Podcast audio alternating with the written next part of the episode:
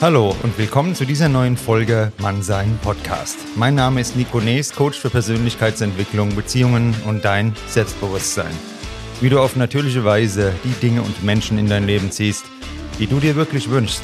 Darum geht es hier unter anderem beim Mannsein Podcast. Wieder mehr Authentizität, mehr Natürlichkeit und Impulse für dein Leben. Viel Spaß mit dieser neuen Folge und bis gleich. Meine lieben Freunde, schön, dass ihr eingeschaltet habt und heute bin ich zusammen mit dem Uli Wieland, ein Körpersprachentrainer. Und wie kam der Kontakt zustande? Es war ganz lustig, ich war in Miramar, unbezahlte Werbung in der Therme und ja, dann saß ich da im Aufguss, der Uli kam rein und hat nicht nur den Aufguss gemacht, sondern am Anfang ein paar Weisheiten gesagt. Wir haben in dem Moment genau einen Kern getroffen, man hat ja immer so verschiedene Phasen und es war zu der Zeit, waren das irgendwie genau die richtigen Worte und von der ganzen Natürlichkeit her hat mir das sehr gut gefallen. Bin ich danach zu ihm, habe gesagt, hier, fand ich richtig gut und ich habe einen Podcast und werde dich mal erwähnen. Und so kam dann der Kontakt zustande. Und jetzt sitzen wir beide bei ihm im Büro und wollen uns mal darüber unterhalten, was die Körpersprache über uns, über dich verrät. Und ich würde sagen, wir begrüßen erstmal Uli. Grüß dich und schön, dass du mitmachst. Ja, Nico, ich freue mich auch. Schön, dass du da bist. Hier ist es nicht so warm mit der Sauna. Hier ist es nicht so warm, hier ist es gut klimatisiert, das stimmt. Und für uns ist mal interessant, Uli, wie kam es jetzt zu dem Thema Körpersprache überhaupt? Ja, lange Geschichte. Das heißt, ich habe den ersten Kontakt gehabt im Jahr 1993, damals auch über ein Seminar. Und da ging es um, nicht nur um Körpersprache, sondern auch um Physiognomie, also das Gesicht, was kann man am Gesicht sehen. Und das war damals also ganz, ganz spannende Sache, weil wer will schon nicht wissen, wem man gegenüber sitzt. Wer will nicht herausfinden, was er beispielsweise äh, selber ausstrahlen, was er mitbringt, was alle anderen so mitbringen. Und das ist ein ganz spannendes Thema, weil das steht eigentlich alles im Gesicht. Man muss nur anfangen, im Gesicht zu lesen. Und im Bewegungsbereich ist es so, dass Körpersprache eigentlich alles verrät im Endeffekt. Das heißt, du kannst eigentlich kein Gedanke denken ohne Mimik, ohne Gestik, ohne Bewegung. Das ist alles ein Schlüssel. Und wenn man die Schlüssel hat, kann man halt Türen öffnen, die halt sonst verschlossen sind.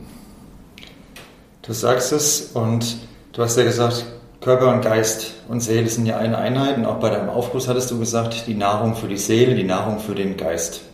Und was können wir jetzt tun, damit unsere Körpersprache sich verbessert? So grundlegend, unabhängig jetzt von dem Zustand. Der eine ist vielleicht jetzt besser drauf, der andere schlechter drauf. Aber was könnte man zum Einstieg schon mal grundlegend sagen, was da Geist und Seele, ähm, ja, was wir dafür tun können, damit die Körpersprache auch besser ist? Ja gut, Geist, Seele, Körper sind praktisch die drei Einheiten, die bei jedem funktionieren. Das heißt, die Dreieinheit oder die Dreiheit haben wir eigentlich überall. Nicht mit drei Farben kannst du alle Farben darstellen. Mit drei Zeitlinien kannst du überall hm, jedes Auto nachverfolgen. Das sind immer Dreiheiten. Nicht? Und die Dreiheit ist halt bei Mensch, Geist, Seele, Körper. Und die wichtigste Sache, die man eigentlich machen kann, ist authentisch zu sein. Es bringt nichts, wenn man irgendwas spielt, weil jeder Mensch hat irgendwo Antennen. Und jedem ist es auch schon mal so gegangen, dass aber irgendjemand saß und der hat was weiß ich erzählt. Nicht? Aber irgendwer hat gemerkt, innerlich, da stimmt irgendwas nicht. Also wir merken das schon. Wir haben aber kein sichtbares Zeichen. Und die sichtbare Zeichen ist dann praktisch in der Bewegung, die Bewegungsabläufe. Und da ist es halt richtig spannend, weil wenn das dazu passt, dass jemand was sagt und sich auch dementsprechend verhält, dann kommt ein ganz anderes Signal rüber. Und wir kriegen das Signal überall her. Und das ist manchmal nur Schwingung und die Schwingung macht es im Endeffekt aus. Und was die Schwingung ausmacht, ist ganz einfach, wenn es im Einklang steht, das heißt, wenn jemand weiß, was er will, wenn jemand das auch fühlt, wenn jemand das auch macht, ne, dann kommt das nicht kompakt rüber. Und mit Schwingung ist es, wenn du heute Zebra nimmst und das läuft durch die Savanne, und es sieht ein Löwe. Da muss es ja nicht zum Löwe hingehen, fragt ein Löwe bist, da schwingt schon was rüber. Und genauso ist es mit Menschen. Manchmal haben wir ein gutes oder ein schlechtes Gefühl. Wir wissen aber nicht, woher das Gefühl kommt.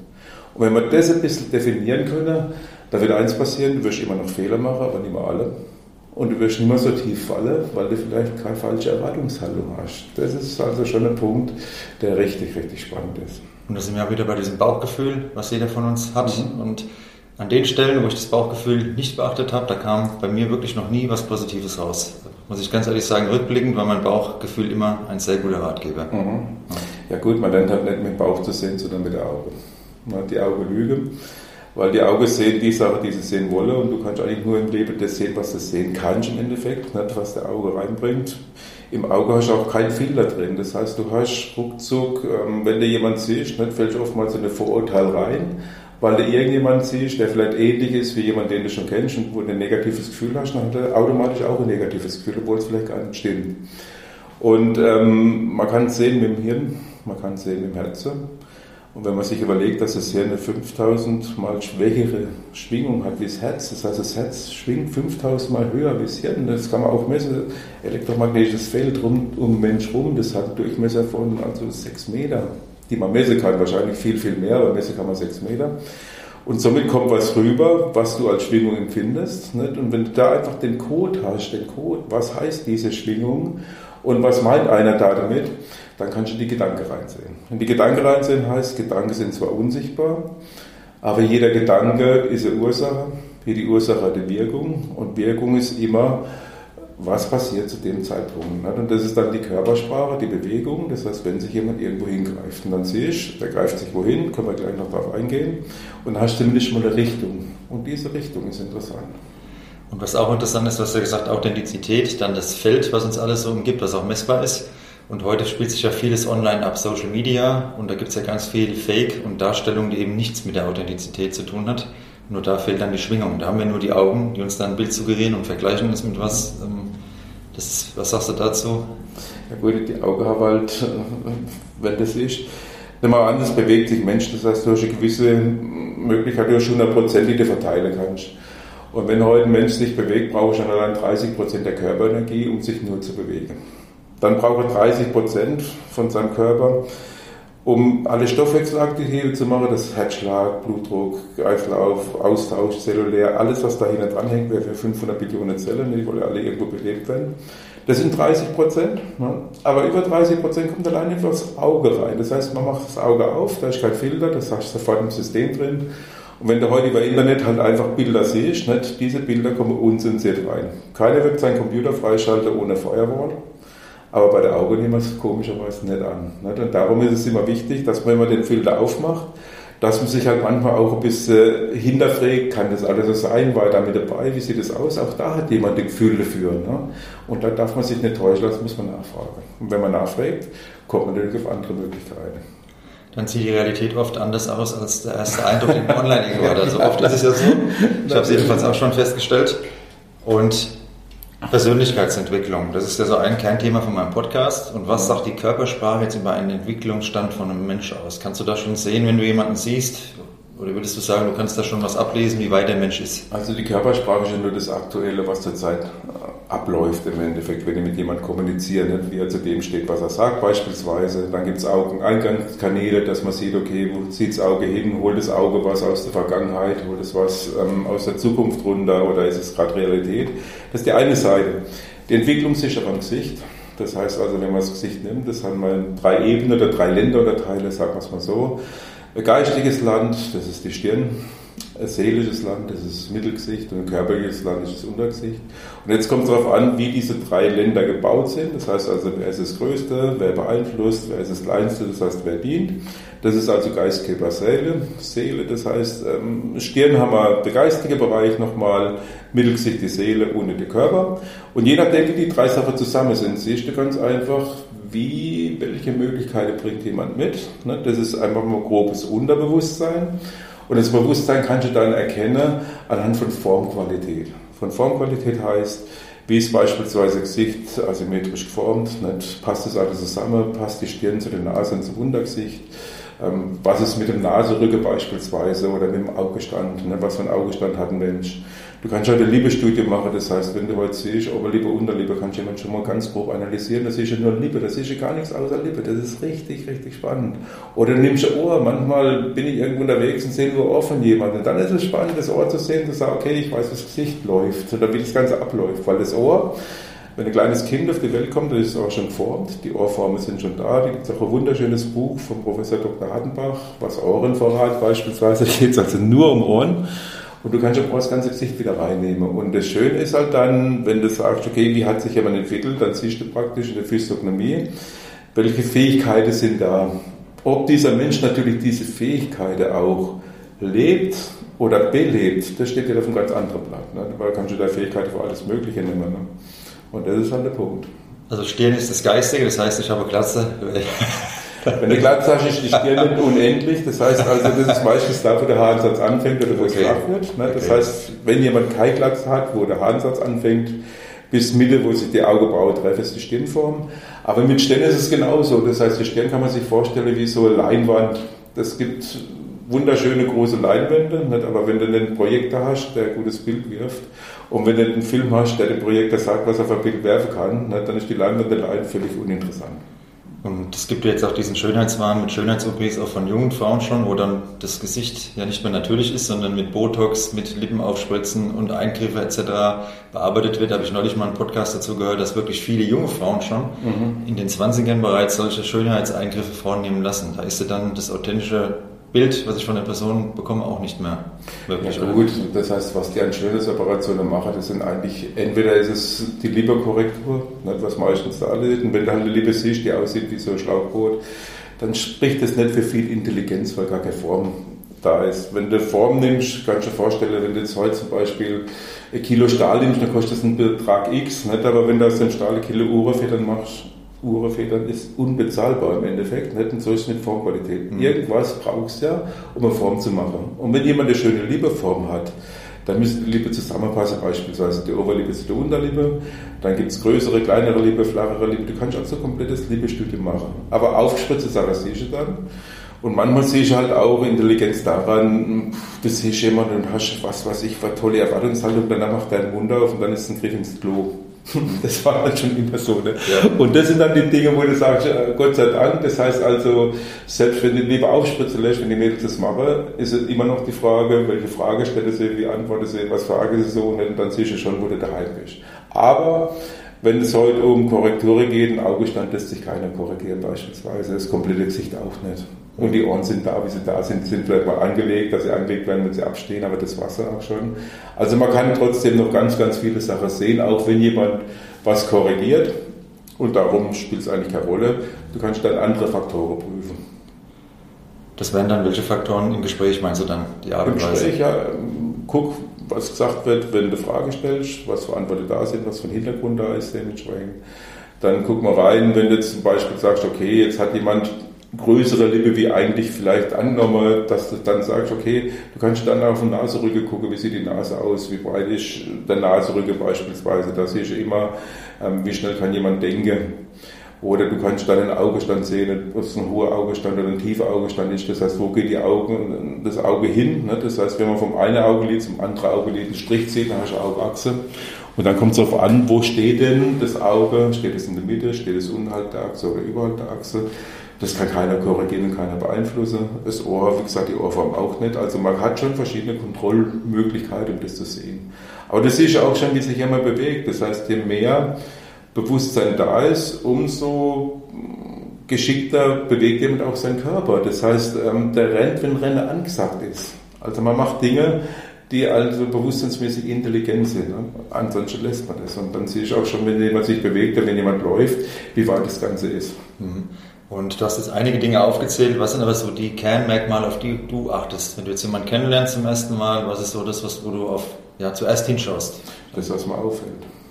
Ich gucke immer darauf, wenn irgendwas auffällig ist. Ne? Jemand hat eine größere Nase wie sonst oder äh, irgendwas ist komisch, weil du musst dir vorstellen, ich gucke mir nicht jeden an, den ganzen Tag, gucke jeden und alles hier jeden. Das ist total langweilig. Ne? Aber Jetzt stell dir vor, du bist Optiker, du läufst durch die Fußgängerzone, jetzt kommt einer entgegen mit einer richtig geile Brille. Dann fragst du den oder guckst da mal hin, weil die Brille ist was Außergewöhnliches. Und bei Menschen ist es genauso. Du siehst viel Menschen, aber nicht jeder Mensch interessiert sich oder interessiert dich und dann guckst du auch nicht drauf.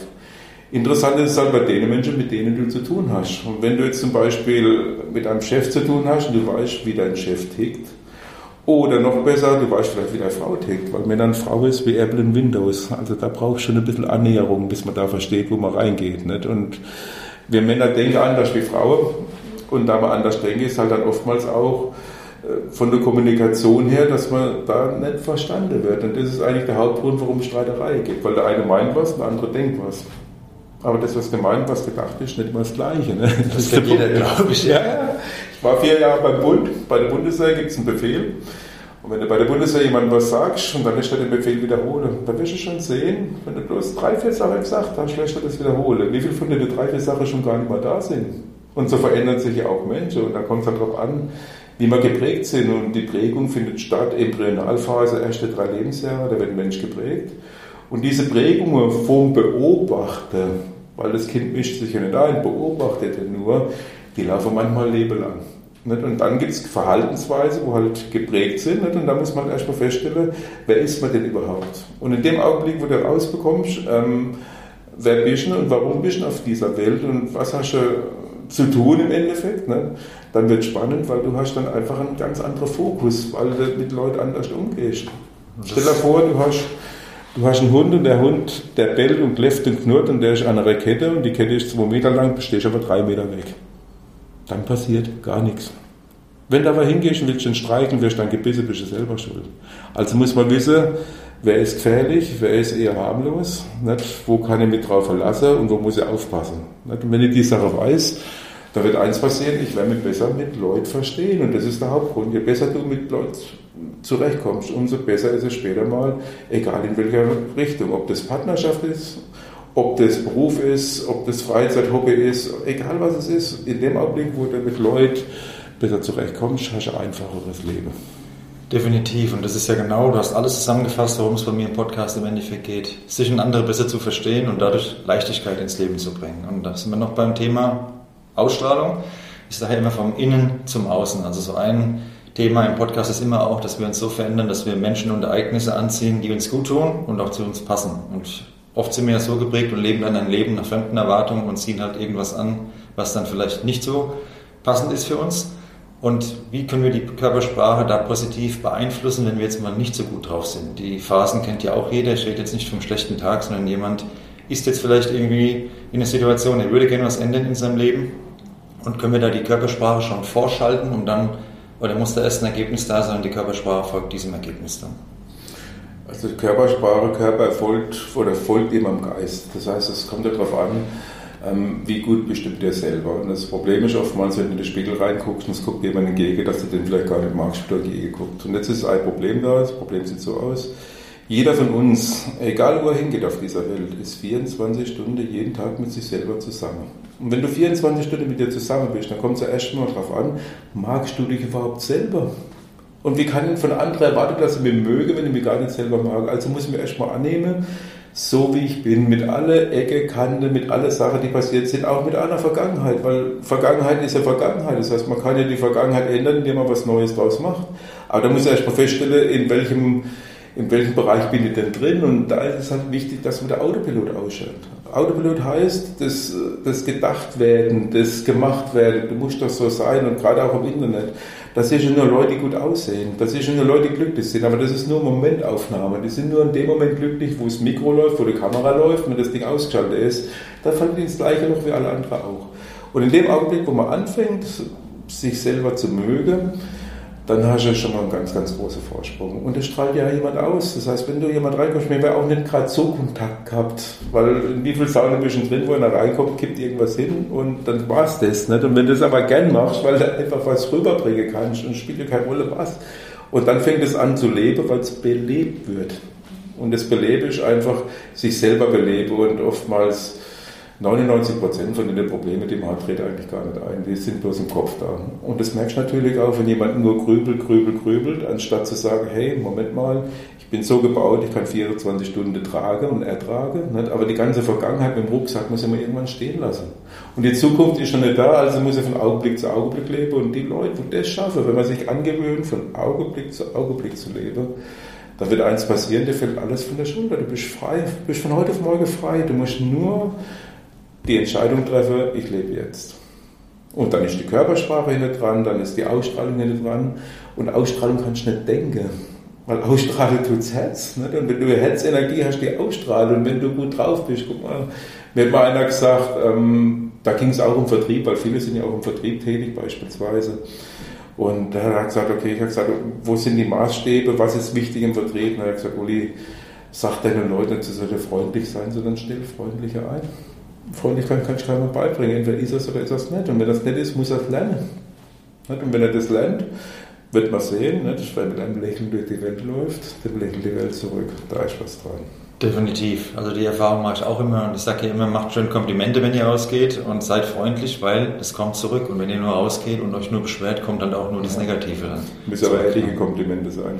Ich rede von ehrlichen Komplimenten, definitiv, aber ich muss sagen, ich mache fast jeden Tag Komplimente, also so gut wie jeden Tag und die sind ehrlich gemeint. Mhm. Aber wenn irgendwann mal dieser Punkt kommt, also vor Jahren habe ich mich auch noch über viele Kleinigkeiten aufgeregt und da war ich auch in diesem Fahrwasser drin, aber ich muss sagen, für mich die größte Veränderung oder der größte Zugewinn an Lebensqualität ist so diese Entspanntheit auch mit anderen, was du jetzt gerade angesprochen hast. Also mich regen Menschen kaum noch auf, weil ich denke immer leben und leben lassen. Mir fallen auch viele Dinge gar nicht mehr so auf, die mir früher aufgefallen wären, so Kleinigkeiten. Ne? Klar, jeder ärgert sich mal, aber im Großen und Ganzen, ähm, wenn man so diese Toleranz mit sich entwickelt, weil man weiß, ich bin ja auch nicht perfekt, dann stellt sich, also bei mir war es definitiv so, auch diese Toleranz im Verhalten, also gegenüber anderen ein, wie sich andere verhalten. Perfektion ist was für Blödmänner, kann ich das sagen. Also Perfektion hat nichts mit Bewusstsein zu tun. Wenn jemand sagt, ich bin hundertprozentig perfekt, kapiert das Leben nicht, weil du brauchst so viel Energie dahin. Du musst im Leben, wenn du Waagschale nimmst und du machst 51% richtig, dann geht es schon hoch oder runter. Und 75% sind klasse, 80% sind klasse, 90% sind klasse, aber die letzten 5 da baust du alles aus, was du überhaupt noch hast, bis du es merkst. Und wenn du es gemerkt hast schon merkst, ändert sich auch nichts. Und darum ist es eigentlich auch von der Ausstrahlung her, was du auch sagst, von kleine Fehler machen und so weiter. Fehler sind alles gemacht worden. Man muss ja bloß entdecken, weil wenn man Fehler 20 Mal wiederholt, ne, da hat man Zeit verschenkt. Sagen wir es mal so. Und da gibt es ganz viele Dinge. Ich habe auch schon ganz viele Menschen kennengelernt und wenn man so ein bisschen in sich ruhen kann, das heißt, dir geht es besser, weil du weißt, es kann ja eh nichts passieren. Was soll passieren? Du hast vielleicht mal irgendjemand, der nicht gut mit dir kann, ja mein Gott, dann gehst du halt zu jemand anders, spielt gar keine Rolle. Aber wenn du weißt, ich bin okay im Inneren und ich mache die Sache und ich mache niemand was Schlechtes, das ist eine Grundvoraussetzung. Das heißt, du läufst durch die Welt und sagst, okay, ich mache das so, wie es ist und ich mache aber niemand was Schlechtes und dann wird es natürlich auch rüberkommen bei den Leuten. Nicht? Und dann kriegst du ganz andere Gespräche, weil du einfach andere Leute ins Leben reinziehst. Das ist so Resonanz. Und du schwingst halt immer und irgendjemand schwingt mit. Und wenn du halt Leute hast, die dann nicht in den Kram reinpassen, musst du andere Schwingungen aufbauen. Es liegt aber nicht an den Leuten, es liegt an dir. Und das kann jeder anfangen und wenn jetzt nicht anfängt, kann ich nur sagen, probiert nicht das Leben zu verändern von jetzt auf nachher auf einmal. Das Leben stellt nicht schon einen aus, sondern Leben ist wie so ein Dimmer. Das heißt, immer so Kleinigkeiten, die man verändern kann. Und wenn es bloß eine kleine Angewohnheit ist, die du nicht mehr machst, dann hast du schon gewonnen, weil das ist die erste. Und wenn du dann viele Baustellen hintereinander hast, dann wirst du sehen, je mehr kleine Angewohnheit, dass du ablegen kannst, nicht, umso mehr kommst du ins große Ganze rein. Das ist wie mit so einem Eiswürfel. Ich erkläre es manchmal auch in der Sauna mit dem Eiswürfel. Ich nehme Eiswürfel mit rein und sage, pass mal auf, der Eiswürfel ist ein kleines Ego, das trägt jeder in sich, beim einen kleiner, beim anderen größer, ne? beim anderen richtig fest und hart. Nicht? Und das kleine Ego, das lebt im Körper. Und es kennt ja nichts anderes wie nur sich. Und da es nichts anderes wie nur sich kennt, nicht, ist es halt relativ einsam.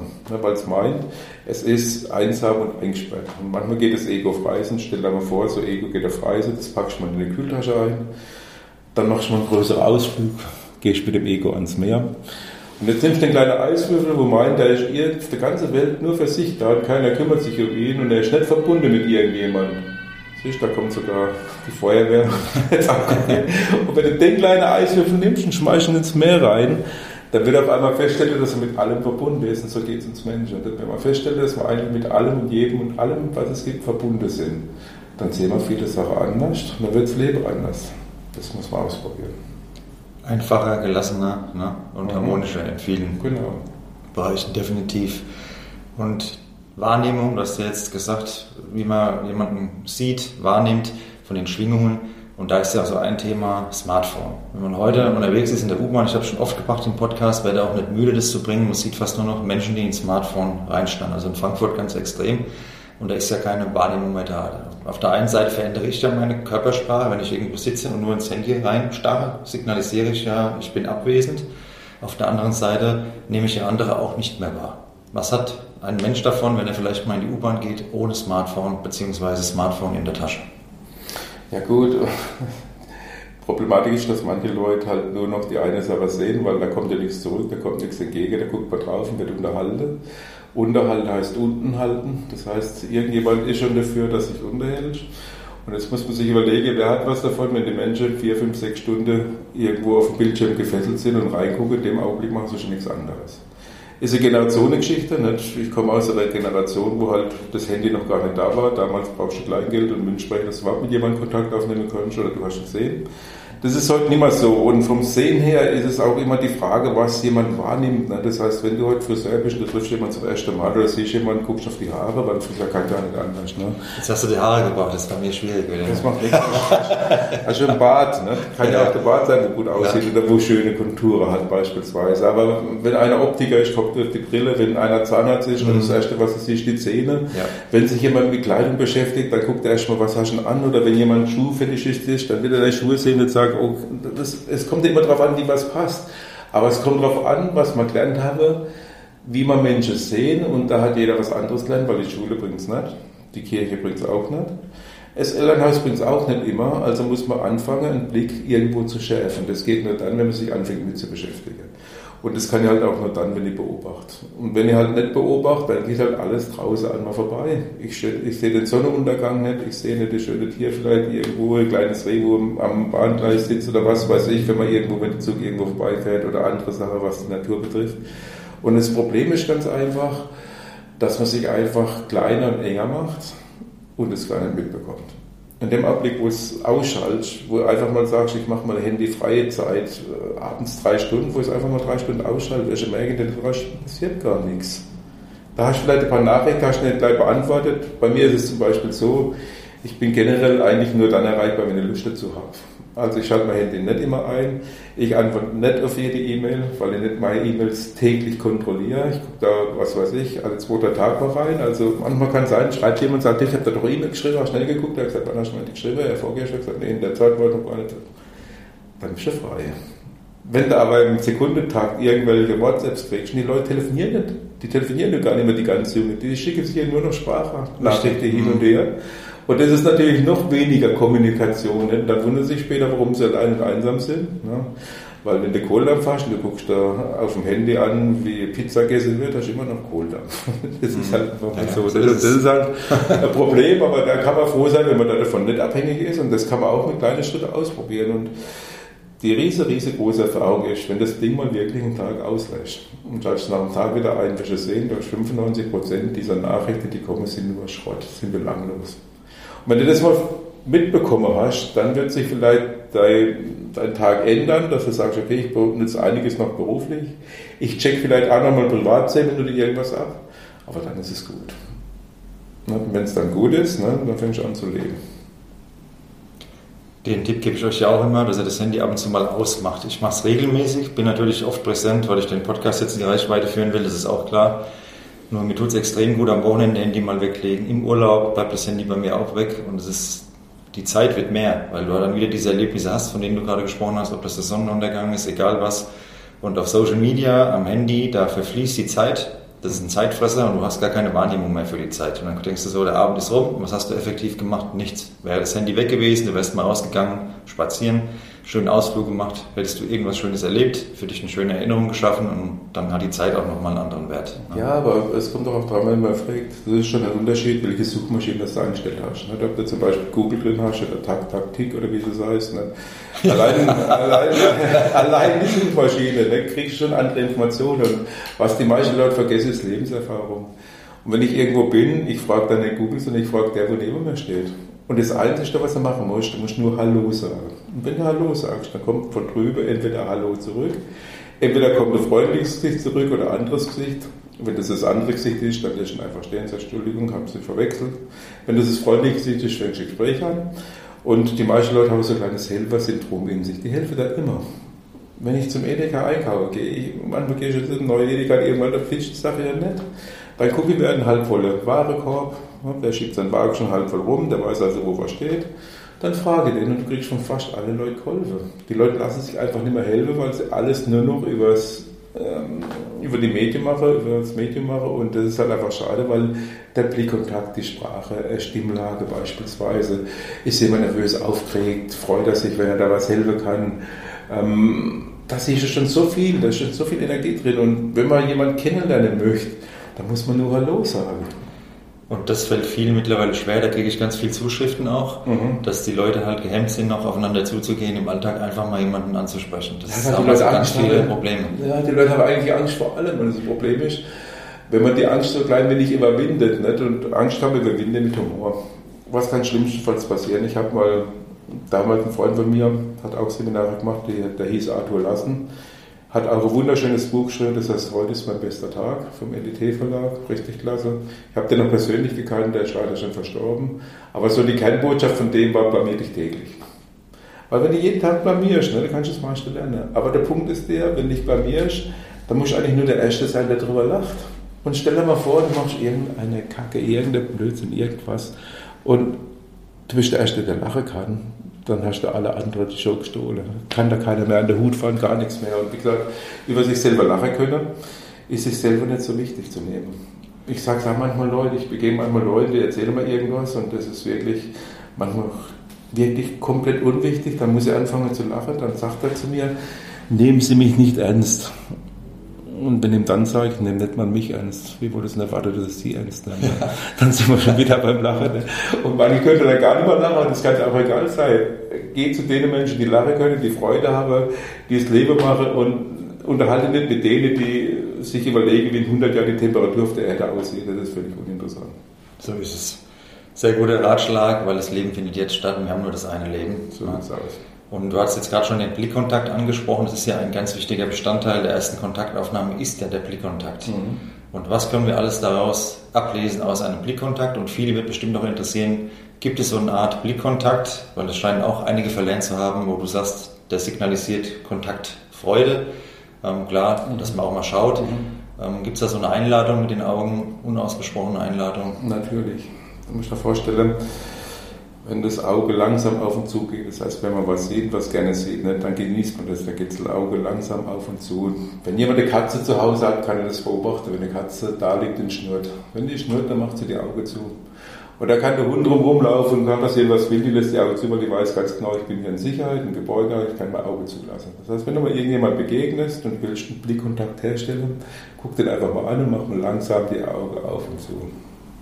Auge auf, Auge zu, Auge auf, Auge zu, langsam, wenn die Leute verliert. Es kommt ja auch darauf an, im Auge ist Energie. Du musst dir vorstellen, jeder Mensch ist ein anderer Energieträger, wir haben 500 Billionen Körperzellen, jede Zelle hat 1,4 Volt, also jeder läuft rum im richtigen Kraftwerk, weiß es nur nicht. Und im Auge liegt ja auch Energie drin, im Blick. Und somit ist es auch so, dass Blickkontakt, ein direkter Blickkontakt, natürlich auch Kommunikation unterbinden kann. Weil wenn du jetzt zum Beispiel einen starken Blick hast, einen kräftigen Blick und jemand hat eben einen beseelten, schwächerer Blick, dann ist das für den nicht so angenehm, wenn du direkt ins Auge guckst. Dann kann der auch nichts mehr reden, guckt er weg. Das Weggucken hat nichts mit Unsicherheit, das ist einfach nur, dass das eine mehr Kraft hat als das andere, vom Blick her. Und darum ist es halt einfach so, du siehst, ähm, wie, wenn du ganz gut beobachten kannst, siehst du sogar Pupille, wie sich die verändert. Ne? Weil wenn jemand was sieht, was ihm gefällt, ne, wird die Pupille größer. Darum haben die Kartenspieler ja auch alle dunkle Brille auf, ne? dass der Gegenüber gar nicht sehen kann. Nicht hat er jetzt ein gutes Blatt, wenn er es aufmacht, weil er guckt ja drauf. Und wenn du auf dein Blatt guckst und du freust dich, weil du eben ein gutes Blatt hast, dann wird sich die Pupille klein wenig weiter. wenn das einer gut beobachten kann, sieht er das. Mhm. Und genauso ist es auch so mit Blickkontakt aufnehmen also das erste ist erstmal den Blickkontakt aufnehmen, das zweite ist dann lächeln. Du musst nichts sagen, du musst nur lächeln. Weil wenn dir jemand anklotzt, es gibt ja also Leute, die klotzt dich an.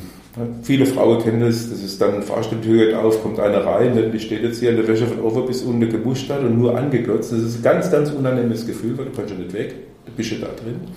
Und darum ist es wichtig, vom Augenkontakt erstmal Augenkontakt aufnehmen und dann natürlich auch sehen, signalisieren, ich freue mich, dass ich dich sehe. Das geht halt nur, wenn die Mundwinkel hochgehen. Und dann wollen die Menschen auch mit Menschen zu tun haben, die lustig sind, die gut drauf sind. Es hat auch keiner Bock, mit irgendeinem Analyst abends eine, was essen zu gehen und über Zahlen oder BWL, was weiß ich, was für ein Scheiß zu reden. Die Leute wollen unterhalten werden, Blödsinn machen. Und bei Blödsinn machen kannst du ja auch mal blamieren, weil du vielleicht das falsche, der falsche Blödsinn machst. Und wenn du dann auch noch drüber lachen kannst dann sind es doch alle, wo glücklich sind. Ne? Und du hast ein leichteres Leben. Viel leichter. Ne? Und dann hat man auch den Mut hinzugehen ne? und mal was zu sagen, anstatt Angst zu haben, oh Gott, was passiert jetzt? Könnte ich da irgendwie Ablehnung erfahren? Wenn die Person mit mir reden will, viele haben ja auch Angst vor dieser Ablehnung und fühlen sich dann wie, ja, ja, gut, ne? guck her, selber schuld. Das heißt, du musst ein paar Sachen lernen. Das heißt, wenn du als Mann einen Partner suchst, eine Partnerin suchst, Da muss ich ja dorthin gehen, wo auch Frauen sind und dort ist meistens vielleicht auch Musik, da kann man vielleicht tanzen. Dann ist ein Vorteil, wenn du ein bisschen tanzen kannst. Also ich kann jedem nur empfehlen, wenn er keinen Tanzkurs gemacht hat, mach erstmal einen Tanzkurs. Weil erstens mal kommt Musik rein, es kommt andere Schwingen rein durch andere Körperbewegungen und stell dir mal vor, du kannst tanzen, du bist da sicher, dass du gut tanzen kannst. Ich habe mit 14 meinen ersten Tanzkurs gemacht mit 16.2. als Gast. Dann konnte zumindest mal so die Standardsache, die ausgereicht habe, um jeder Dorfdisco mit irgendeiner zu tanzen, die gut ausgekannt hat, weil die meisten konnten ja nicht tanzen. Wenn du jetzt tanzen kannst, ist das richtig geil. Und mit der Ablehnung, also es kommt ja immer darauf an, wie du fragst. Und wenn dann jemand an einer Bar sitzt und es kommt schöne Musik und du gehst dahin, mit aufgeregter Brust und fragst mal, wollen wir mal tanzen? Und die sagt, nein, das ist selber schuld. Soll sie doch sitzen bleiben, in dem Cola rumlutschen und tanzt halt mit den Nächsten. Und wenn du das Bewusstsein, wenn du das Bewusstsein mitbringst, dann will die sich später ärgern, warum sie nicht mit dir getanzt haben, weil die gucken ja dann. Mhm. Und wenn du jetzt tanzen kannst, wo sie vielleicht gar nicht vermutet hat, ne? welche Frau möchte keine gute Tänzer, aber der sie wirklich schön führen kann, gut getanzt wird, wo es Spaß macht. Ne? Das sind so die ersten Schritte, die man, du kannst am Tanzen schon genau sehen, wie weit die Geschichte ist. Ne? Wo sich was berührt, beispielsweise ob sich die Stirn berührt, ob sich der Körper ein bisschen berührt oder wie das Ganze abläuft. Also Tanze ist die wunderbarste Art und Weise, jemanden kennenzulernen, wenn man sich getraut. Aber man muss es halt einfach mal machen. Und was soll denn passieren? Das Schlimmste, was passieren kann, ist, dass jemand sagt, nee, ja dann, dass sie mit Sicherheit dem Abend vielleicht 100, 200 Personen drin, da vielleicht jemand findet, der vielleicht Ja sagt. Aber Ja kriegst du manchmal erst nach dem zweiten, dritten Nein. Und wenn das zweite, dritte rein runterschluckst, ich habe mal ein Seminarleiter gehabt, da ging es um den Verkauf. Und der war, der war richtig gut. Nicht? Und ähm, ich habe den dann damals gefragt, ähm, Birkenbiel, vielleicht sagt Birkenbiel jemand was? Das war der Papa von der Vera, Birkenbiel, der Michael Birkenbiel. Und der hat damals auch gesagt, er glaubt, irgendwann mal anfangen, Bücher zu verkaufen, Lexikareihe. Nicht? Und hat dann auch gesagt, damals, weil ich ihn gefragt habe, wo hat dann so sein, äh, wo waren die Schlüssel für den Erfolg? Da sagt er irgendwie ganz einfach, der sagt dann damals, ähm, ich habe dann immer Misserfolge gehabt, weil halt viele Absagen gekriegt hat der Tür. Natürlich, wenn du fremd klingelst, und dann kriegst du natürlich Absage, aber er hat es umgerechnet. Habe ich gesagt, wie du hast es umgerechnet? Er sagt, ich habe es umgerechnet. Er sagt, erzähl, wie du es umgerechnet hast. Sagt er, ja, das waren damals noch D-Mark-Preise und wenn du so eine Buchreihe verkauft hast, hast du 400 D-Mark verdient. Ne? Aber ich musste halt 10 Mark klingeln, dass einer kauft. Und habe die 400 D-Mark einfach nur umgerechnet. Ich habe dann gesagt, okay, dann habe ich ja rein theoretisch, egal wer die Tür aufmacht, immer 40 Mark verdient, ob jemand ja oder nein sagt. Mhm. Dann ging man es besser, sagt er. Und wenn jemand unfreundlich war, scheißegal, trotzdem 40 verdient. Mhm. und jetzt sieht das Leben ja wieder anders aus. Und wenn du, wenn du sagst, okay, das Leben ist voller Möglichkeiten und Chancen und eins geht halt nicht, nimmst das nächste, das geht auch. Man muss halt einfach nur weitergehen und weitermachen, das alles. Schlimmer, als wenn man sich selbst einen Korb gibt. Ne? Selber schuld. Selbst ja. ein Korb ist ja einfach nur, ich getraue mich nicht und ich lebe in meiner Welt drin und ich will aus der Welt nicht raus, ich will nicht enttäuscht werden. Ähm, was ist ein Korb? Ein Korb ist einfach nur Absage klein. Ich mache teilweise auch so Straßeninterviews für einen Podcast und da ist es regelmäßig, dass fünf, sechs, sieben Leute vorher sagen, nee, keine Lust, danke. Und dann Nummer sieben oder Nummer acht macht dann mit. Das ist natürlich das, was man dann im Podcast hört. Das hört sich dann leicht und locker und cool an, aber vorher bin ich da vielleicht auch einen Nachmittag rumgelaufen, eine Absage nach der anderen kassiert. Mhm. Und das ist so die Botschaft ja auch an alle Hörerinnen und Hörer. Weitermachen und nicht gleich bei der ersten und zweiten Abfuhr aufhören. Ja, man muss halt immer fragen, wen, wen spricht man an. Und da ist es natürlich auch so, man spricht halt meistens am Anfang immer die Opfer an und nicht die, was drauf haben. Wenn du die, was drauf haben, ansprichst, nehmen wir mal an, du gehst dorthin, wo es wehtun kann und sagst jemand, äh, ich mache ja einen Podcast, aber ich kann ja nicht den gebrauchen, aber Sie bringen was mit, das hat bis jetzt noch keine mitgebracht. Die letzten drei Stunden stehe ich an der Straße, kann ich mit Ihnen mal reden. Und wenn es bloß fünf Minuten sind, egal was, vielleicht sind es drei, vier Fragen, vielleicht kommen wir ins Gespräch, wenn nicht, drücken wir auf den Knopf, ist es wieder weg. Verstehst du, wenn du das getraust, den anzusprechen, wo du eigentlich nicht hingetraust, da kannst du ganz viel gewinnen. Ich bin tatsächlich schon selektiv und schaue immer, dass dann Leute auch mal lachen und mal noch im Blickkontakt und also ich rede jetzt nicht jeden an wahllos. Ne? Ja, ich gucke dann schon, ja. dass ich da, aber trotzdem ist es mal teilweise, es gibt Tage und das, das sind wir da bei dem Thema Ausstrahlung.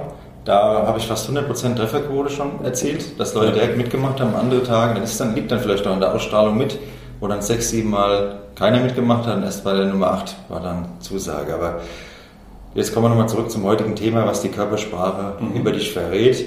Und du hast jetzt ganz viele Dinge heute schon angesprochen, auch für mich einige neue Sachen. Wenn du jetzt das auf den Punkt bringen müsstest, was verrät die Körpersprache? Also die Körpersprache verrät, wie du in dem Augenblick denkst, was du fühlst, was du in dem Augenblick praktisch wahrnimmst. Nicht? Und das verrät die Körpersprache, der Körper liegt dir nicht. Das heißt, du machst irgendwas, du berührst dich irgendwo beispielsweise. Stell dir vor, ähm, der Mensch reagiert wenn er getroffen wird mit Betroffenheit. Ne? Nehmen wir mal an, du hast jetzt hier deinen Turnschuh an und ich hole jetzt einen Hammer und schlage dir hier mit dem Hammer volle Pulle auf die Zehe drauf. Ne? Dann wirst du Schmerzen empfinden. Aber die Schmerzen empfindest du am Zehe, nicht am Finger, nicht an der Nase, nicht am Ohr, sondern am Zehe. Und wenn sich ein Mensch berührt, berührt er sich da, wo er getroffen wird.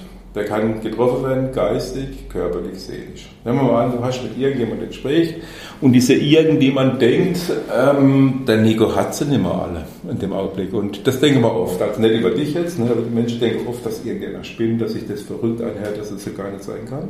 Und in dem Augenblick, wo der denkt, es hört sich verrückt an und jetzt sich ins Gesicht reingreift, greift er sich an die Stirn.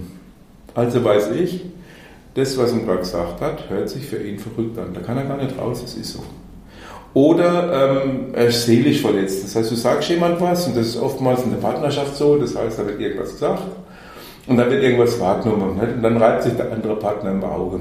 Das kann der Mann sein, das kann auch die Frau sein, das spielt überhaupt keine Rolle. Auf jeden Fall wird es im Auge gerieben, das heißt, in dem Augenblick ist jemand emotional verletzt, seelisch verletzt. Nicht? Und das Auge ist einfach Seele.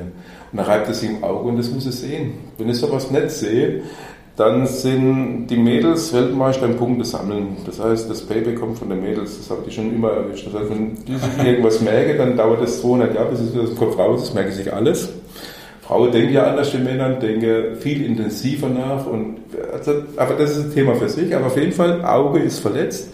Und dann bringt es auch nichts, nach drei Wochen mit Blumenstrauß zu kommen, sondern wenn ich sehe, es greift sich aber ins Auge, nicht, dann ist es vielleicht interessant zu sagen, du pass mal auf, wenn ich was gesagt habe, das war vielleicht nicht so gemeint, komm her, wir drücken uns mal oder sich kurz entschuldigen, verstehst du, dann ist das Thema schon wieder durch. Oder jeder greift sich ins Untergesicht und Untergesicht ganz einfach die Region vom Nasensteg bis runter zum Kinn. Und wenn jetzt eine Situation für dich körperlich negativ ist, ne, nehmen wir mal an, das hast du ja schon erlebt, du fährst mit dem Auto plötzlich mal pop, und du wirst geblitzt. Ne, dann geht die Hand unter ans Kinn und sagt, oh scheiße, geblitzt worden. Ne, oder trittst irgendwo rein, Hundekack oder was weiß ich. Das heißt, es kommt immer die gleiche Reaktion. Das heißt, der Mensch berührt sich da, wo er getroffen wird, geistig, seelisch, körperlich. Das heißt, wenn du diesen Code hast, diesen Code, das heißt, die Natur bindet alles ein in einen Geheimcode und das sind einfach meistens einfache Dinge, weil im Einfach, im Wort einfach steht, ein heißt ich, Fach heißt fähig und aus dem Wort einfach oder ich fähig gibt es eine Lebensgrundlage, die heißt, je mehr ich fähig bin, umso einfacher wird das Leben. Und je mehr du fähig bist, sowas zu erkennen, dann wirst du einfach erkennen, in dem Augenblick, ähm, ist der geistig dabei, ist er seelisch dabei, glaubt er mit das oder sagt er nein. Du kannst an einem Mundwinkel beispielsweise sehen, ob jemand ja sagt oder nein sagt. Macht jemand einen runden Mund oder geht der Mundwinkel nach rechts oder links, das heißt, wenn wir Ich-Punkt im Mund und ein Du-Punkt. Ähm, zum Wir kommen wir nur über das Du. Ne? Das heißt, da muss das Ich, jetzt Ego weg. Ne? Dann kommst du zum Du. Und wenn du beim Du bist, dann kommst du zum Wir. Ne? Dann musst du dich selber mal ein bisschen zurückstellen mit meinen Sachen. Und somit kannst du eigentlich an allem, was sich im Mund bewegt, und das hat keiner im Griff. Du hast keinen Mundwinkel im Griff, weil du es gar nicht weißt. Du hast einen Augenschlag nicht im Griff. Nicht? Ich sehe halt schon, wir reden jetzt, du nickst die ganze Zeit, du verstehst, das heißt, du hast einen entspannten Mund, das heißt, du, hast, du glaubst das auch noch, was ich erzähle. Das glaubt ja auch nicht jeder. Das so Sache. Aber da kannst du schon sehen, dass da was dran ist und da, da, dass da was rüberkommt, wo man sagt, okay, das, das passt und gerade so ein runder Mund. Manchmal hörst du auch verschiedene Laute, wenn jemand zum Beispiel sagt, mhm oder aha. Das mhm oder aha heißt, mhm, ein Ich, hm, versteht das andere Ich, aha, mhm. Oder wenn jemand sagt ja, ja, ja, ja heißt nein. Ich habe einen Kollegen, der sagt ständig ja, ja. Ja, weil er nur Nein denkt. Gibt es. Es gibt ja Leute, die sind nur auf der Nein-Spur, weil alles, was nicht von ihnen kommt, kann ja gar nicht sein. Das, also das ist eine interessante Geschichte, aber du siehst da nicht nur im Sagen, wenn er Ja, Ja sagt, sondern du siehst auch, wenn der Mundwinkel zuckt. Und links ist Innenlebe, rechts ist Außenlebe. Das heißt, in dem Augenblick, wo der Mundwinkel nach links zuckt, nicht also Richtung Herz, heißt es einfach mal Nein. Und wenn du das sehen kannst, dann weißt du, wo du dran bist. Und ob das jetzt ein Beruf ist, ob das ein Verhandlungsgespräch ist, ob das mit neuen Geschäftspartner ist, ob das in irgendeinem Verkauf strategisch ist, Verkauf ist auch das Einfachste, was es gibt. Ne? Das heißt, in dem Augenblick, wo ein Preis genannt wird und du hältst einfach nur den Mund als Käufer, fängst an zu grinsen und bleibst einfach mal eine Minute auf dem Grinsen drauf, dann wird er verrückt. Der fragt sich, was weiß und der was nicht weiß. Wo war der schon, wo der schon was Angebote kriegen? Das ist alles nur eine Frage der Taktik.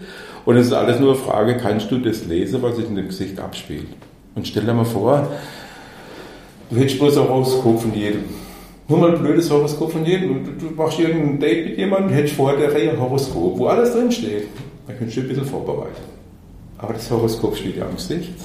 Der kommt irgendwo her und der geht irgendwo hin und es hat den Grund, warum jemand zu der Zeit auf die Welt kommt, mit dem einen Blitz, was er hat. Und da ist es halt spannend, weil da kommt keiner raus, weil jeder ist so, wie er ist.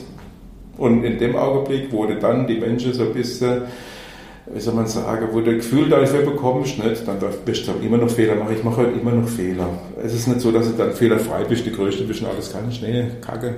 Es ist das, dass du einfach sagen kannst, viele Dinge laufen woanders, weil sie von vornherein anders behandelt. Und das ist die Körpersprache, das ist die Physiognomie und das ist einfach Natur. Und Natur muss man einfach lesen können, dann geht's los. Und das sind wir beim anderen wichtigen Punkt noch, und zwar bei dem Wort Nein. Vielen fällt es ja auch schwer, Nein zu sagen. Die machen dann irgendwas und denken, hm, eigentlich will ich das gar nicht. Und können wir die Körpersprache da auch schon einsetzen, um anderen wortlos öfter zu vermitteln, Nein. Ja gut, Oder hilft da nur die klare Aussprache? Eine klare Aussprache ist ja vorhanden. Wir sollten uns, wir sollten uns beibringen, dass man die Fahne hieße, die wir gerade fühlen. Das heißt, wenn du fühlst Nein, dann sag Nein, dann hast du kein Problem. Mit Nein ist halt Kampf, ja heißt Nein ist das Viereck der Würfel und, und Ja ist die Kugel. Nicht? Und natürlich ist es einfacher Ja zu sagen, weil dann hast du deine Ruhe, nicht? aber du hast auf jeden Fall nicht das erreicht, was du willst, sondern du hast das halt, soll man gemacht, ein bisschen harmloser gemacht, sagt man es mal so. Nein, es ist auch ein Blick, das heißt, wenn jemand ernst guckt, dann brauchst du gar nicht groß fragen, ob er das will oder nicht will, das ist schon ein Blick, was im Blick Intensität mit drin ist. Oder wenn jemand beispielsweise auch den Mund drüber zieht, hm, dann siehst du auch, das heißt nein, aber du siehst schon eine ganze Körperhaltung. Und nochmal, wenn ich irgendwas mache, was mir Spaß macht, dann ich meine Flagge hoch, mir macht das Spaß. Wenn ich irgendwas erlebe, was sich gut anfühlt, dann sage das meinem Gegenüber, dass er was macht, was sich gut anfühlt. Aber wenn du irgendwas machst, und das ist zum Beispiel auch ein Riesenthema Sexualität. Sexualität heißt, es kommt ja keiner mit dem Gebrauchsanweisungsschild auf die Welt, wo hinten draufsteht, was genau machen muss, wo du hingreifen musst, was überhaupt toll ist und was überhaupt alles geht. Nee, jeder ist anders. Und wie soll ein Partner signalisieren, raussignalisieren, ob dem anderen das gefällt oder nicht, wenn er es nicht signalisiert? Und wenn du nicht ganz klar sagst, ich hätte es gerne und ich mag das gar nicht, dann weiß der andere nicht, wo er dran ist. Weil wenn du lachst und magst aber innerlich nicht, dann belügst du eigentlich selber. Und das sind so die ganzen Signale, die da sind. Nicht? Und ich sage immer, ähm, wenn du schlecht drauf bist, wenn dir jemand was sagt, was dich verletzt, sag's doch einfach mal. Sag mal, pass mal auf, vielleicht hast du jetzt nicht drüber nachgedacht, aber das, was du gerade gesagt hast, das hat mir wirklich getroffen, das tut mir weh. Und da gibt es zwei Möglichkeiten. Entweder durch einen Egoisten übersetzen, dem ist das scheißegal, ob es dir weh tut. Kannst du auch später mal eine Liebeform sehen, wer Gefühle hat und wer Gefühle wirklich zeigen kann oder wer sie eben nicht hat, bloß davon spricht. Und dann wirst du merken, wo du dran bist. Und wenn du mit solchen Menschen zu tun hast, dann wird es für dich einfacher, weil du weißt, okay, der ist eben mal so. Und wenn der so ist, dann muss ich Maßnahmen ergreifen, dass das für mich nicht so schlimm ist. Und dann ist es egal, was er sagt. Weil ich weiß, der tickt so. Und wenn er so tickt, dann lass das so ticken. Aber dann musst du nicht mehr runterschlucken und verarbeiten. Das ist das größte Problem. Man nimmt es auch noch ernst. Ja, viele haben ja Angst, dann sind allein am Ende und dann machen sie irgendwas, um auf keinen Fall ja, irgendeine Trennung oder sonst was. Da haben ja viele Angst davor. Viele können ja nicht allein sein. Kriege ich auch regelmäßig Zuschriften, die da Probleme damit haben, mit sich dann mal zu sein. Ja, wir haben über 8 Milliarden Menschen auf der Welt. Da ist er nicht lange allein, wenn er die Augen aufmacht. So ist es. Sehe ich genauso. Vielleicht sind es ja 9 Milliarden, auf jeden Fall genug. Das sind genug. Und ein großes Thema auch der Hörerinnen und Hörer ist immer wieder Selbstbewusstsein. Und wie soll jetzt eine Körpersprache aussehen, die ein gesundes Selbstbewusstsein transportiert und dann trotzdem noch sympathisch und natürlich rüberkommt und nicht so aufgesetzt? Ja, du, musst so einfach, du, musst dich einfach frei bewegen können. Frei bewegen können heißt, alles, was du bewusst steuern willst, du kannst den Körper nicht bewusst steuern. Natürlich kannst du jetzt mal, nehmen einen Laufsteg an. Wenn einer über einen Laufsteg läuft, dann läuft die ja nicht normal. Die läuft dann auf dem Laufsteg halt, dass das zu, dem, zu der Kleidung, zu der Art und Weise passt, was halt präsentiert werden soll. Das ist aber nicht die normale Körperhaltung. Und normale Körperhaltung fängt dann an, in dem Augenblick, wo du nicht mehr drüber nachdenkst. Dann fällst du wieder in den Körper zurück. Es bringt also nichts, was darzustellen, was man nicht ist, weil das fällt auf, weil das nicht mehr machst dann später, dann fällt es erst recht auf. Besser ist es, du bist so, wie du bist und entweder es nimmt dich jemand so an, wie du rüberkommst, oder vielleicht auch nicht. Man kann viele Sachen ähm, verbessern. Manchmal sieht man jemanden beispielsweise nicht und dann sagt man, um Gottes Willen, wie sieht denn derjenige aus? Nicht einmal eine Notlandung.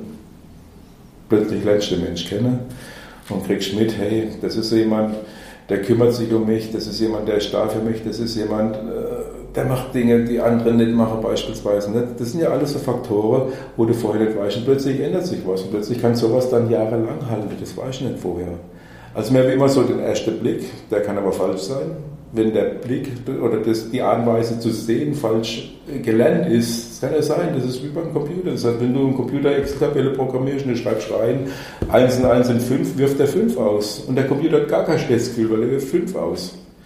Und genauso ist es mit uns. Das heißt, wenn wir die falsche Programme am Laufen haben und merken das nicht, ne, dann haben wir immer die falschen Ergebnisse und wir wundern uns, warum nichts geht. Und das geht nur dann in dem Augenblick, wo man den Autopilot rausnimmt und anfängt, darüber nachzudenken, warum das vielleicht so ist. Du hast fünfmal die gleiche partnerschaftliche Beziehung, aber fünfmal immer das gleiche Problem. Dann kannst du nicht an den fünf Leuten liegen, vielleicht hat es auch was mit dir zu tun. Und in dem Augenblick, wo du das anfängst zu akzeptieren und das anfängst zu ändern, hast du natürlich wieder andere Schwingungen, kommst wieder zu anderen Leuten, hast wieder mit anderen Menschen zu tun. Also Körpersprache ist eigentlich, oder das Aussehen vom Menschen, das Antlitz, nicht? das ist auch die Frage, wer baut es, nicht? wie schön wird es gebaut, wie schön passt alles zusammen. Das muss ja irgendein Bewusstsein da sein, was das macht, was das uns macht oder was das der Mensch überhaupt macht. Und da kannst du halt schon einiges sehen und dann in dem Augenblick, wo dir diese Sache bewusst werden, dann hast du einfach mehr Informationen. Es geht um Informationen, du hast einfach mehr Informationen. Stell dir mal vor, du gehst in eine Prüfung, hast vorher die Ergebnisse. Wie locker gehst du da rein? Du gibst Seminare zum Thema Körpersprache und schön wäre es, wir haben schon darüber gesprochen, dass wir auch gemeinsam mal was auf die Beine stellen. Und was vermittelst du jetzt bei so einem Seminar? Wenn ich da jetzt komme zu dir, was sind da deine Kernpunkte? Also ich mache einen Tag, wenn es ein Tagesseminar ist beispielsweise, dann geht es um Anfang um einfache Dinge, das sind einfach mal Bewegungsabläufe, wie es aussieht, nicht was sagt der Körper, nicht auch ohne zu sprechen dementsprechend. Das heißt, man geht mal rein, grundsätzlich in Geist, Seele, Körper, wie steht das zusammen, nicht? wie kann man das umfassend sehen, was ist da los. Dann die Körpersprache, dann machen wir so 20, 30 Bewegungsabläufe. Das heißt, dass man das einfach mal ein klein wenig reinbekommt. Das ist wie so Alphabet mit ein paar ähm, mit ein paar Buchstaben kannst du ja jede, jedes Wort schreiben, weil die Körpersprache ist ähnlich. So mit 20, 30 Zeichen bist du schon recht weit, wenn du die zumindest mal einigermaßen def, def, def, wie war's, erkennen kannst, sagen wir es mal so. Weiß gar nicht, wie Und wenn du das hast und wenn du das erkennen kannst, dann ist es einfach die eine Geschichte, ähm, was sieht man, auch ohne dass jemand was sagt, wenn er sich nur bewegt. Und das zweite Teil ist dann praktisch nachmittags, dass man reingeht und sagt, okay, wir gehen jetzt mal rein, wir messen mal aus, wie sieht Geist, Seele, Körper aus beispielsweise, wir gehen ins Gesicht rein, wir machen ein kleines Studium über die Stirn, wir machen ein kleines Studium über die Augen, über die Nase, über den Mund, über die Ohren, ne, dass man einfach mal sehen kann, okay, was verrät das Gesicht, wenn man so auf einen Blick reinguckt. Das ist für viele, viele interessant, weil sie sich das erste Mal mit beschäftigen. Dann habe ich den einen oder anderen kleinen Film. Ich zeige dann auch ein paar Bilder, aktuelle oder ältere dementsprechend, dass man da halt wiederum sehen kann, okay, wenn das jetzt so ist oder wenn die Lippeform so ist, welche Menschen haben das dann gehabt oder wie kann man in die Geschichte reingehen oder was hat man erlebt, ob das jetzt ein politischer Bereich ist, ob das ein künstlicher Bereich spielt keine Rolle. Irgendwoher müssen Fähigkeiten kommen oder auch nicht. Und das ist natürlich hochinteressant, wenn man sich in die heutige Zeit reinzieht und sieht, wer da was sagt und die wenigsten haben was zu sagen, weil sie eben gar nichts wissen. Und dann ist es manchmal sogar traurig, wenn man die Sache sieht. Und da davor zu schützen, ist es ganz gut, dass man einfach mit den Menschen und die ganze, ich sag mal so, es kommt, es kommt da jeden Tag kommt da irgendjemand entgegen. Und wenn du mit denen, wo du entgegenkommst, besser zurechtkommst, dann hast du schon gewonnen. Und am einen Tag kann man grundlegend, das mache ich auch nur ein, ich mache auch nur ein Seminar, ich mache keine Folge, Folge, Folge, Folge, Folge, ich mache eins weil wenn du ein paar grundlegende Sachen hast, dann kannst du überall weiter informieren, weiterlesen, sich weiter interessieren, ein bisschen mehr Tiefgang machen, weil der Tiefgang ähm, ist wie beim Tauchen. Nehmen wir mal an, du kannst schon tauchen oder gehst tauchen, dann ist die interessante Höhe, da wo du schnorcheln kannst und vielleicht noch 20 Meter. Wenn du 100 Meter runter willst, brauchst du Spezialausrüstung und da unten wird es dunkel und kalt. Ne? Da machen sich nur noch ganz wenige rum, ne? weil es mhm. einfach viel zu viel Aufwand ist. Aber die einfache Sache, stell dir mal vor, du kannst einfach nur schwimmen. Dann kannst du runter gucken auf 10 Meter, du kannst gerade ausspielen, du kannst sogar noch der Richtung verändern und du siehst sogar noch die Sternehimmel. Da hast du alle drei Ebenen. Und was will man mehr? Das ist praktisch so ein kleines Seminar, dass man Ausflug reinmache, wo sind unsere Fähigkeiten, wie sieht seelisch aus, was kann man zur Seele tun, wie sieht es körperlich aus, wie arbeitet das alles zusammen und das kann man einfach lernen. Hast du da bestimmte Termine dann, wann du die Seminare gibst? Oder nee, ich habe bestimmte. Also ich mache keine freie Seminare, das hat man so ganz wenige. Meistens sind es Firmen die Anfrage oder kleinere Gruppe und was dann auch ein schöner Lösungsweg ist oder was Schönes sind manchmal solche kleine Late-Night-Seminare, so kleine Abendseminare. Die finden manchmal sogar statt in dem Wohnzimmer von jemandem. Und das ist richtig spannend. Das heißt, da lädt zehn Leute ein. Das können zehn Mädels sein, die zehn Frauen einladen. Das können zehn Jungs sein, die zehn Jungs einladen. Das können auch gemischt sein. Und bei Seminaren ist auch immer wichtig, wenn jemand einen Partner hat, dann wäre es immer ganz gut, wenn der Partner mit dabei wäre, weil dann lernen beide was. Und bei den meisten Firmen ist es so, dass halt immer nur der da sitzt, der dort schafft. Und diese Information, die gelernt wird, die nicht weitergetragen wird in die Partnerschaft rein, in die Familie rein, in die Sache rein. Und da ist halt immer schön, wenn beide da sind, können sich unterhalten, können auch gegenseitig sich befruchten, sagt man so, weil sie was lernen können. Und solche kleine kurze Seminare zum Abend, die sind ja für jeden Preis nicht machbar und man hat halt drei, vier Stunden und hat in den drei, vier Stunden einfach mal ganz, ganz viele Neuigkeiten, die man einfach noch nie gehört hat, weil darüber machen ganz wenige was. Nee, hört sich echt spannend an und ich würde mich freuen, wenn wir gemeinsam auf jeden Fall auch mal was auf die Beine stellen und der eine oder andere von euch dann eventuell auch dazukommt. Was ist jetzt deine abschließende Herzensbotschaft an alle Hörerinnen und Hörer zum Thema Körpersprache? Es gibt keine abschließende Botschaft, weil es ein fortwährender Prozess ist. Körpersprache ist einfach nur da, dass man sie lesen kann. Das heißt, das ist wie eine andere Sprache, das heißt eine Fremdsprache. Das heißt, wenn du jetzt beispielsweise mit mir Türkisch sprichst ich habe den Kanal nicht für Türkisch, verstehe die einfach nicht. Wenn wir beide den Kanal haben, können wir uns unterhalten. Und so ist es halt mit der Sprache auch. Nur die Körpersprache wird auf der ganzen Welt gesprochen, weil jeder Mensch sendet Signale aus. Und darum bist du auf der ganzen Welt unterwegs, egal wo du hinkommst, kannst du mit dem Lächeln überall gewinnen.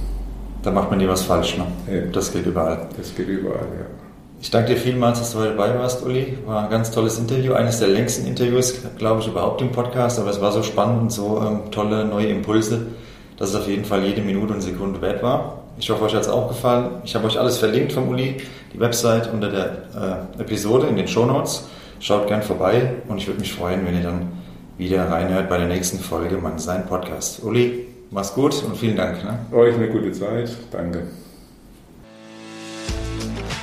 Das war Mannsein Podcast. Der Podcast für deine Persönlichkeitsentwicklung. Wenn du irgendein Thema, ein Denk- und Verhaltensmuster in deinem Leben im Rahmen einer Zusammenarbeit mit mir besser verstehen und verändern möchtest, dann schreib mir gerne eine E-Mail. Du findest meine Adresse in den Show Notes. Für Veränderungen oder einen Neuanfang ist es nie zu spät.